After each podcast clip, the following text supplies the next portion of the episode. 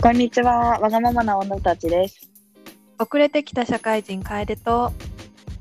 今更大学デビューのあきほが、やりたい放題わがままな人生について語っていきます。わかると共感したり、こんな人生あってもいいんだと思ってもらえたら嬉しいです。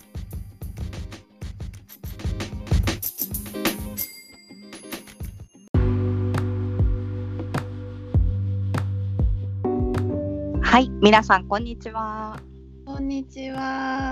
絶賛二日酔いの私たちは、今日はモテる元気を振り絞って、えーこのポッドキャストに臨んでいます。あの若干テンションが保てるかどうか不安ですけど、頑あ張る。る意味、ある意味ちょっともう飛んじゃってる感じですけど。やります。あー頑張ります。うん。私またそういうもんだと思って聞いてください。はーい。何かライフアップデートありますか？え、あの、さっきも言ったけど、産婦人科の話していい？あ、どうぞ。いや、あの、初めて産婦人科に、人生初めて産婦人科に昨日行ってきて、今まで行ったことなくて、初めてそういう、あの、病院に行って、なんかそういう検診とかいろいろね、私も日本に帰ってきてからしたいなと思って、とりあえずなんか初めてなんですって言って、なんか、あ、じゃあ何をやったらいいか見ていきますかみたいな感じで行ったんだけど、あの、地元の駅にさ、産婦人科が2つくらいしかないから、もう選ぶチョイスがなくて、そこしか、もうそこしか行くとこないなって感じで行って、したらたまたまその日はなんか男の先生しかいませんって書いてあって、でもなんかわざわざ女の先生がいる時にまた戻ってくのめんどくさいなと思ったから、あこのままでいいやと思って行ったの。うん。で、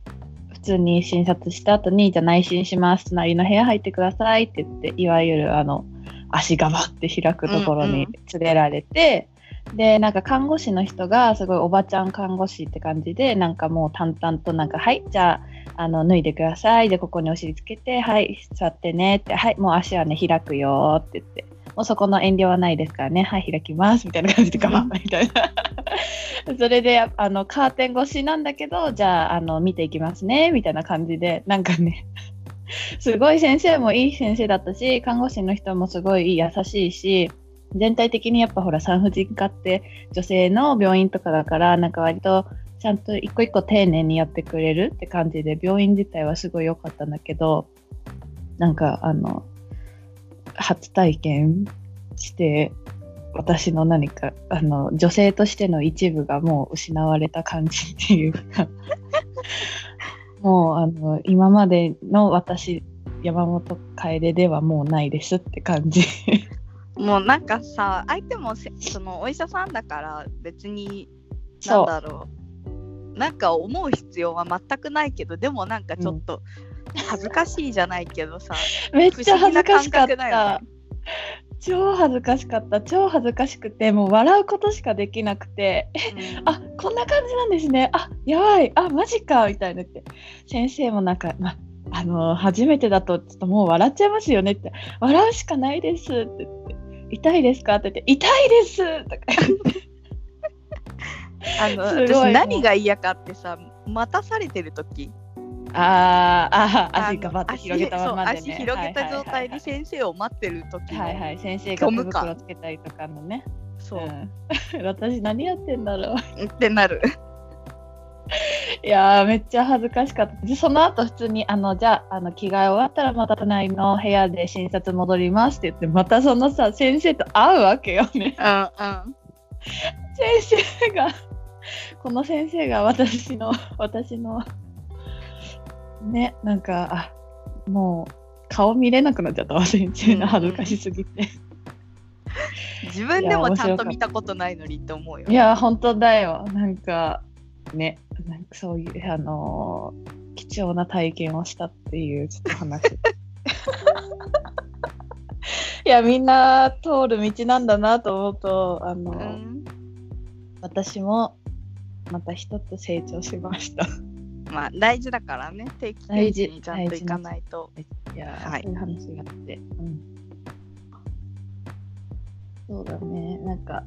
やっぱ女性女性の女性らしいっていうか女性ありきの話があってそのあいろいろこういうこともあるんだなみたいなふうに思ってたんだけど、今日なんかそれでじゃあ何話そっかみたいなことを考えた時に最近ねやっぱ噂になってるニュースもあるからそれにまつわる話をねしようかと思ってます。はい。うんなんかインスタでさ、あの、うん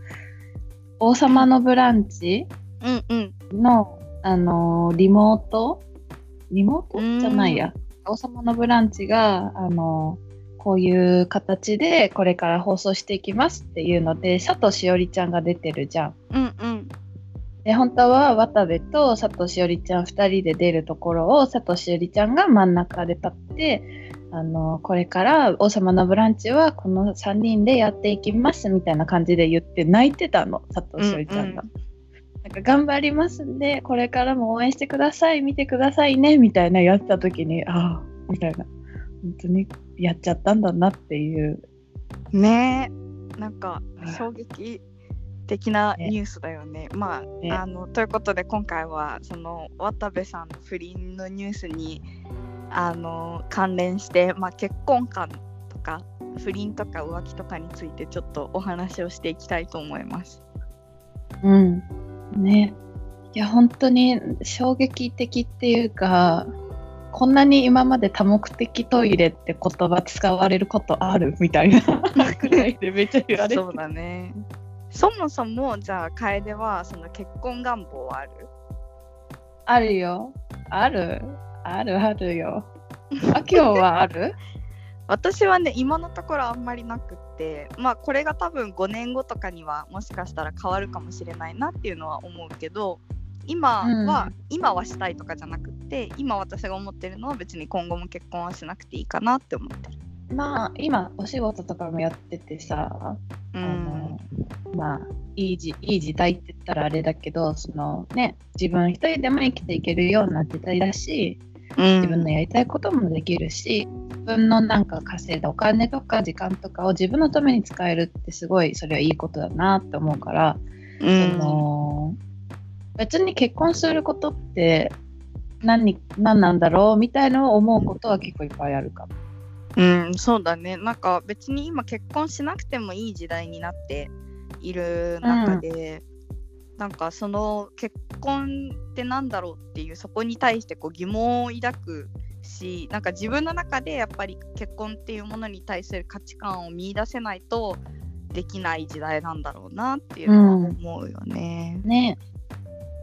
やっぱり結婚したことないからさ結婚して結婚した生活っていうか結婚するってどういう気持ちなんだろうとかどういうどう変わるんだろうっていうのはやっぱり分かんないから想像でしかないしうん、あの、まあ、周りに結婚してる人にどんな感じなのって聞くくらいしかねできないけどうん、うん、私はしたいなって思うのはやっぱりアメリカにさずっと一人で住んでた時にさそのインフルエンザかかったりとかさなんか怪我したりとかうんさした時にああなんかすぐね駆けつけてくれる人がいたらなとかって思ったことがあるわけよ。うん、うん、でそれは自分の家族とかでもいいんだけどうーんなんかねそのあそばにいつもいてくれる人がいたらいいなっていうのってあ結婚した結婚するメリットってこういうことなのかな？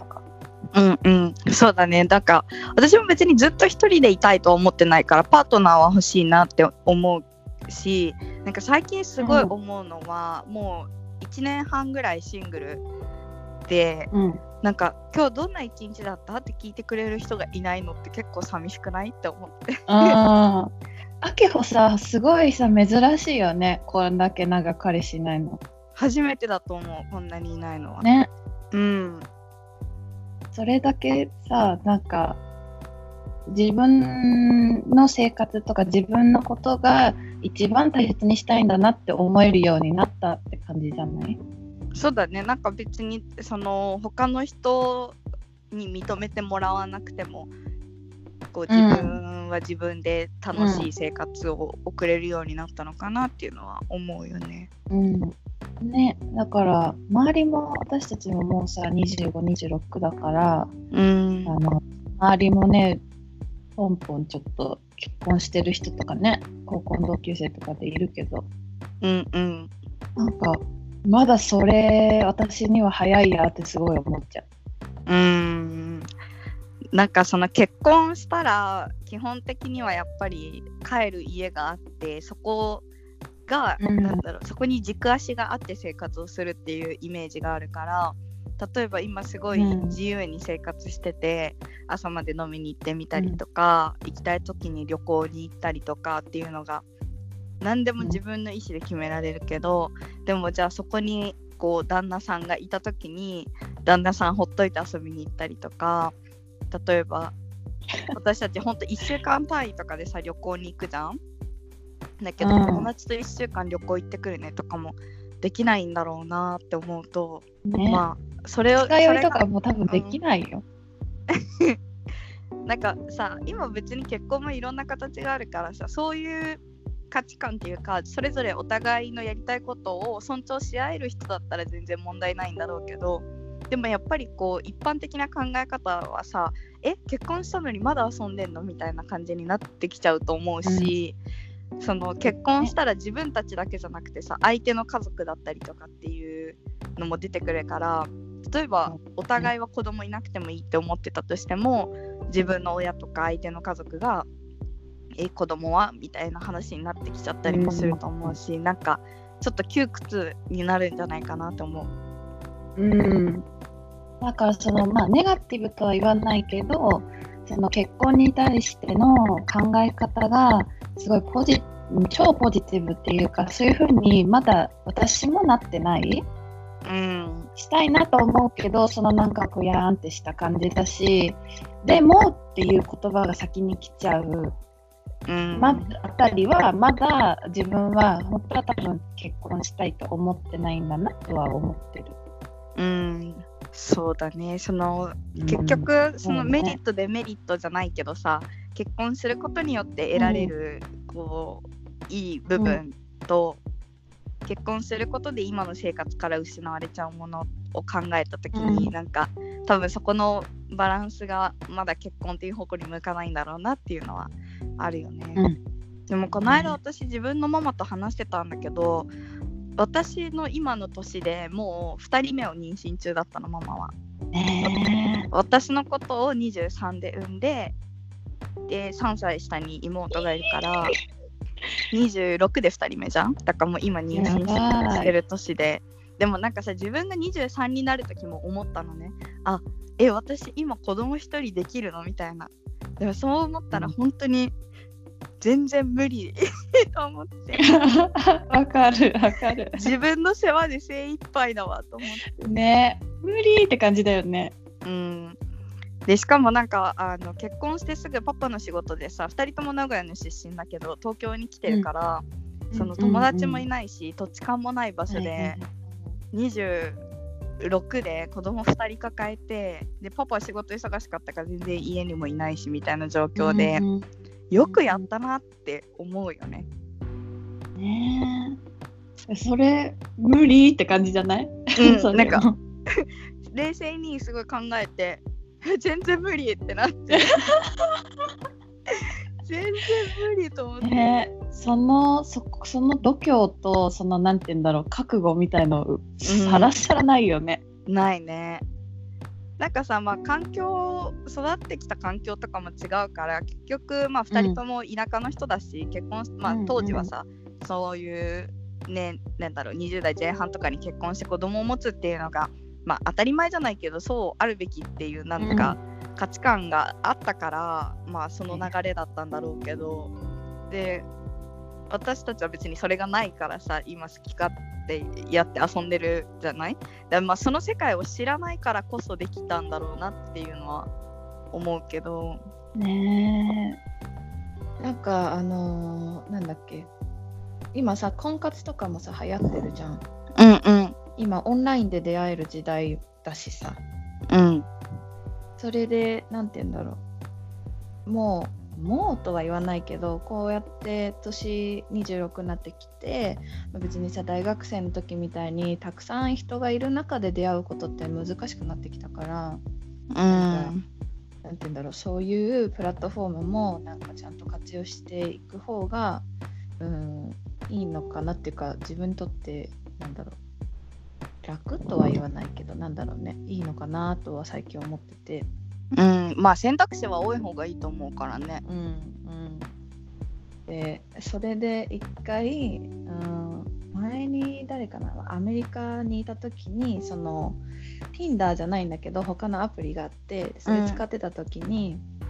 あの一人出会った人っていうかマッチした人がいてその人と喋ってた時に、その人が、まあ、ニューヨークに住んでた時の人なんだけど、うあん、のニューヨークってさ結構駐在の人が多いのね。うん、うん、あの日本の大大企業で1年くらいあのアメリカに来て住んで働いてみたいな感じなんだけどでそういう日本人の人と出会ったことあって、まあ、めっちゃ金持ちなんだよそういう人たちって。でお給料もらっお給料ちゃんといっぱいもらってる上でなんかとあのなんだっけ家賃とかはタダとかなんか補助が出るとかでもすごいいい暮らししてる人たちででそのニューヨークに住んでる友達からよく聞く話はその駐在の人ってめっちゃ遊ぶみたいな。うん、で駐在の人がシングルで来るよりなんかか家族で来る方が駐在って来やすいっていうかそういうなんて言うんだろう面接？なんかなそういうのに通りやすいらしくてなんか家族の方がき家族で来てる人が多いんだってそう。でなんかその駐在の人ってめっちゃお金あってなんか割と日本よりはそのフリーな時間とかが増えてでましてやニューヨークだしなんか遊ぶところっていうのかなご飯行ったり飲んだりするところがたくさんあるからその駐在の人めっちゃ浮気するんだって。うん、らしくてなんかその結構なんか、うん、女の子もその駐在がそういうものだってそういう性質じゃないけどなんかそういう人がいるっていうのを分かった上でなんか、うん、シュガーダディじゃないけどなんかそういうあの分かってて不倫するとか分かってて浮気するみたいのがあるらしくて。へえ、そう。なんかそれ聞いてあやっぱりうーんニューヨークなんだなって感じ。なんて言うんだろう。なんかあやっぱアメリカだしその奥さんとかもその慣れない場所だから家からあんまり出ないとか、うん。まあ、、子供がいるしとかでだから奥さんにはなんかあの旅行連れてったりとかその、まあ、プレゼントしたりとかっていうそれはちゃんとしつつあの仕事帰りとかにそのそのシュガードーターっていうその、ね、女の子たちと遊んだりとかなんかするみたいなことを聞いて怖いなって思ったの。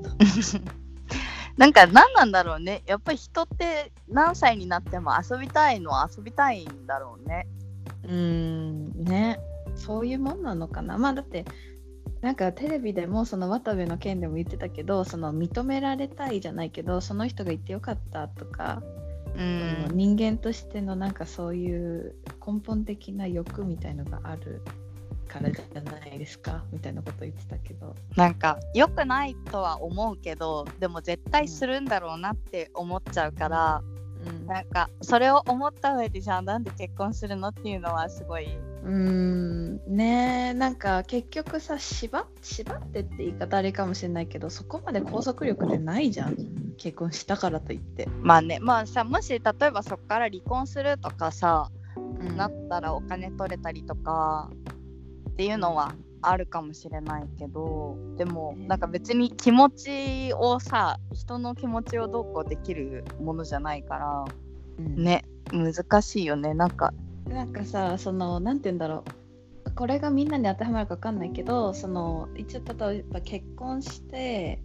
その低層観念じゃないけどそのその結婚した人と一生なんか添い遂げていこうみたいなつもりでい一旦みんな結婚するわけじゃんね。そうだね 一旦ねで、まあ、例えば男性でも女性でもどっちでもいいんだけどそのまあ言ったらその人としかやれないわけじゃん。うんやれないわけっていうかやらないつもりでいるわけじゃん。うん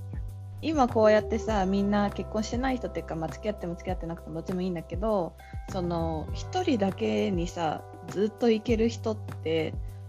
なんかある意味すごいなって思うけどなんか大学生の時とかなんか遊んでた時とかはなんかこれ がもしさこういうこと本当に一人しかダメなんだみたいなそのダメみたいななんていうんだろう、うんネガティブな気持ちにちょっとなったりするわけじゃん。うんそのやっぱ理性でどうにかしてんのかなって思うわけ。うんそうだねうん、理性がそのこの人だけにあの愛を注ごうってしてるだけであって実際その世の中みんな別に他の人とそのやってもいいよとか他の人を好きになってもいいんだよって言ったらさなるだろうって思う。うんね、なんかいかに理性とかそういう、まあ、言ったらソーシャル的なルールが働いてそれに自分がそうなんていうか寄り添ってそれと一緒に生きていけるかなんじゃない？って思ったりする。うん。だって結局さあれじゃん。なんていうの？子孫繁栄みたいな話で言ったらさ、うんうんあの本能としてはきっと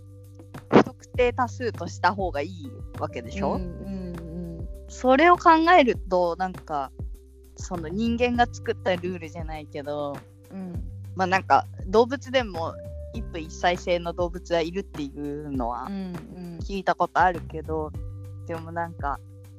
そういうルールなんだなっていう感じだよね。だからなんかその芸能人の不倫のニュースとか、まあ、うん不倫してる人とかを周りで話を聞いたりとかしても、なんか私は別にジャッジする気になれない。あーなんかそれを見てすごいああだこうだ批判する人たちはえあなたはそんなにできた人間なんですかって思っちゃう。なんか誰でもするんじゃないのじゃないのかなって感じする。あわかんない。うん、なんかそのさっき言ったみたいにその社会的な何かルールとか、まあ、例えば周りの目とかそういうのをがあるのを分かった上でそれと一緒に生きていくっていうかそれに伴っそれをちゃんと理解して生きていくっていうからその一人の人だけに添い遂げましょうみたいなのができてるわけであってその本性って本能っていうかそういう面では多分難しいんじゃないかなって思うの。ーうんでもそのなんかうちのおじいちゃんおばあちゃんみたいにその人だけでいようってできてるっていうのはそれを超えたそのなんて言うんだろうまあ愛っていうかなんだろうな情じゃないけどなんだろう。ん。うこの人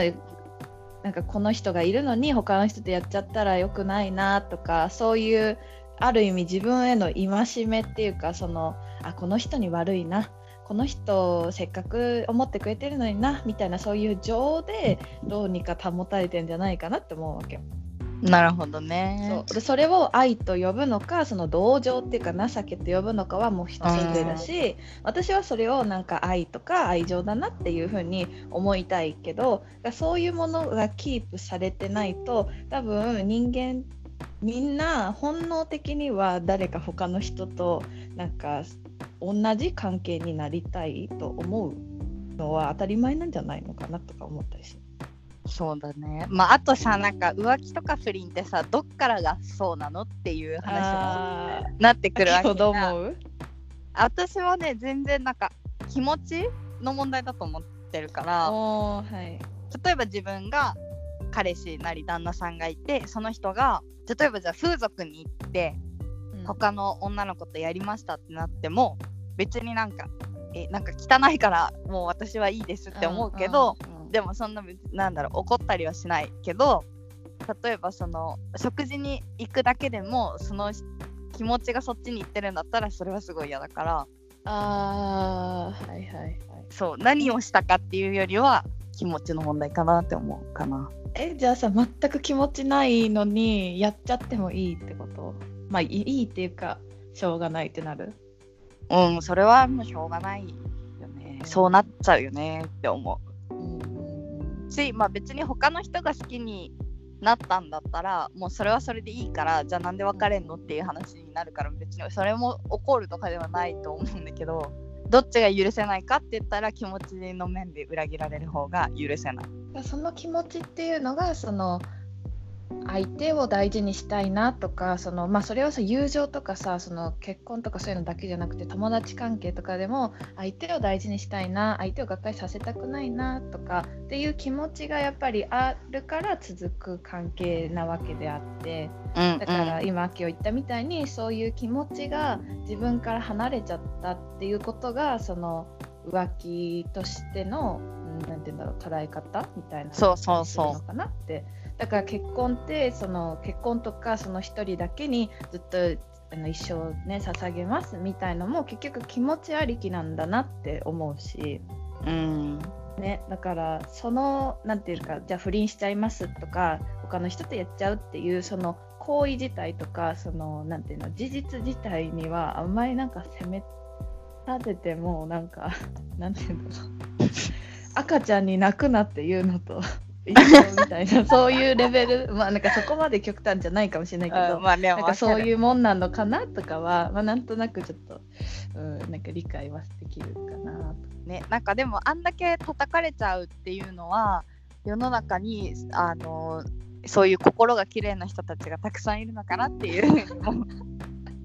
受け取ってなんかもうさそうね。そう私はもう全然なんか信じられないというか別に浮気とかまあどうせするでしょぐらいにしか思ってないんだけど